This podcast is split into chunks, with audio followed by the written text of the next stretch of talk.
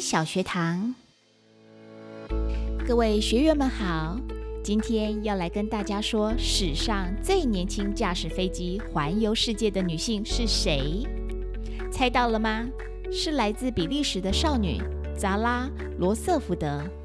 从小在飞行员父母的耳濡目染下学习开飞机，在二零二一年八月。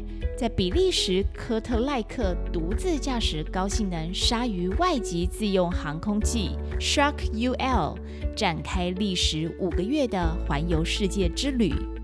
它飞越五大洲、四十一国，飞行的总长度超过五万两千公里，也成功打破了二零一七年由三十岁女性华斯的纪录。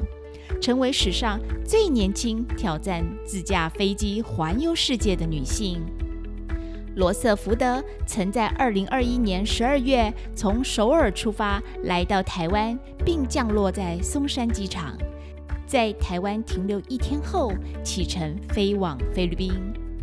罗瑟福德希望自己的环球旅行能鼓励女性在科学、科技。